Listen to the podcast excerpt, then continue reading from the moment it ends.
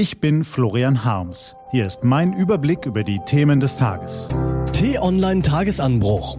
Was heute wichtig ist, Dienstag, 20. April 2021. Ist das die Entscheidung? Der CDU-Bundesvorstand stimmt für Armin Laschet als Kanzlerkandidat der Union.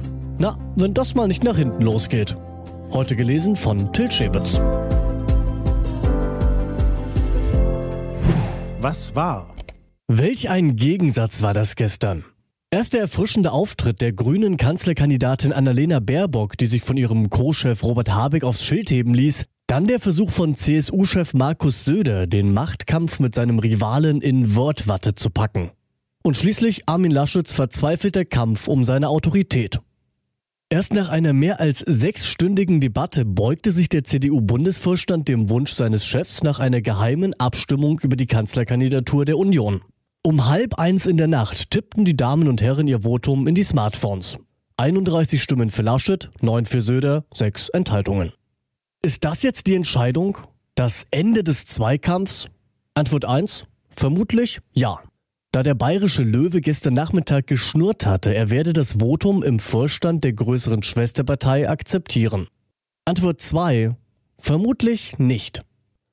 Der CSU-Chef weiß nach wie vor viele CDU-Anhänger hinter sich, die ihn für den weitaus stärkeren Politiker halten und unter dem im Umfragetief herumkrebsenden Herrn Laschet um ihre Bundestagssitze bangen. Schon mit wenigen verbalen Nadelstichen im Wahlkampf kann der Markus dem Laschet-Ballon auf dem Weg ins Kanzleramt die Luft ablassen. So würde er ihn immer wieder daran erinnern, wem er seine Kandidatur zu verdanken hat. Und für den Fall, dass der CDU-Chef es trotz allen Widrigkeiten in die Regierungszentrale schafft, dürfte der Bayer ihm als Gegenleistung für sein Kleinbeigeben ein ganzes Bündel an Zusagen abgetrotzt haben. Ministerien, politische Projekte und so weiter. So könnte der fröhliche Rheinländer zu einem von der CSU gefesselten Kanzler werden. Von einem Führungsstil, der einander Raum lässt, haben die Grünen-Chefs gestern gesprochen, von Kooperation und einer Politik, die bei aller Notwendigkeit zu harten Entscheidungen empathisch und menschlich bleibt. Bei den CDU-Nachtwächtern dagegen ging es gestern nicht um Stil oder Ideen, sondern ausschließlich um die Machtfrage. Er oder der. Wolfgang Schäuble soll Herrn Laschet gar die Pistole auf die Brust gesetzt haben. Wenn du nicht Kandidat wirst, kannst du gleich auch als Vorsitzender abtreten. Was lernen wir daraus? Seit einer Woche berichtet die Hauptstadtpresse quasi ununterbrochen über das Drama. Viele Kommentatoren haben es als fatal, chaotisch und selbstzerstörerisch bezeichnet. Vor allem der CSU-Chef habe mit seinem ruchlosen Populismus und seinem rücksichtslosen Griff nach der Kanzlerkandidatur die Union an den Rand der Spaltung getrieben. Merkwürdig, wie harmoniesüchtig wir Journalisten sein können, wo wir doch sonst bei jedem kleinen Knall entzückt den Stift zücken. Machtkämpfe sind Teil der Politik, auch in Demokratien. Und am Ende einer Ära, wenn Seilschaften, Loyalitäten und Gewissheiten aufbrechen, sind sie besonders hart. So war es nach der Ära Kohl, so ist es am Ende der Ära Merkel. Solche Phasen der turbulenten Neubestimmung mögen Parteien zeitweise zerrütten und viele Zuschauer nerven, aber sie ermöglichen auch einen Aufbruch. Mit einem schlappen Weiter so wird Deutschland seine gewaltigen Herausforderungen nicht meistern, weder organisatorisch noch personell.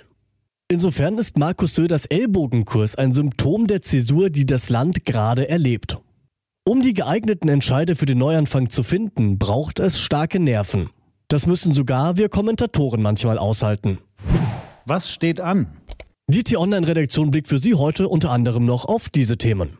Das Leid der Kleinsten, die Corona-Kontaktbeschränkungen belasten Kinder schwer. Eine Studie des Universitätsklinikums Hamburg-Eppendorf kam zu dem Ergebnis, dass fast jedes dritte Kind psychische Auffälligkeiten zeigt.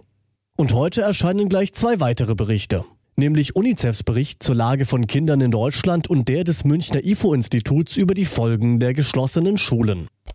Und heiße Phase. Hätte der Wirecard-Bilanzskandal auf politischer Ebene verhindert werden können, Seit etwa einem halben Jahr hört der Parlamentarische Untersuchungsausschuss Zeugen, um Antworten auf genau diese Frage zu finden. Heute muss Peter Altmaier erklären, warum die Wirtschaftsprüferaufsicht APAS jahrelang nichts Auffälliges in den frisierten Bilanzen fand. Mit seinem Auftritt geht die Aufklärungsarbeit nun in die heiße Phase. Diese und andere Nachrichten, Analysen, Interviews und Kolumnen gibt es den ganzen Tag auf t-online.de. Das war der T-Online-Tagesanbruch vom 20. April 2021, produziert vom Podcast Radio Detektor FM. Den Podcast gibt es auch auf Spotify. Einfach nach Tagesanbruch suchen und folgen. Ich wünsche Ihnen einen frohen Tag. Ihr Florian Harms.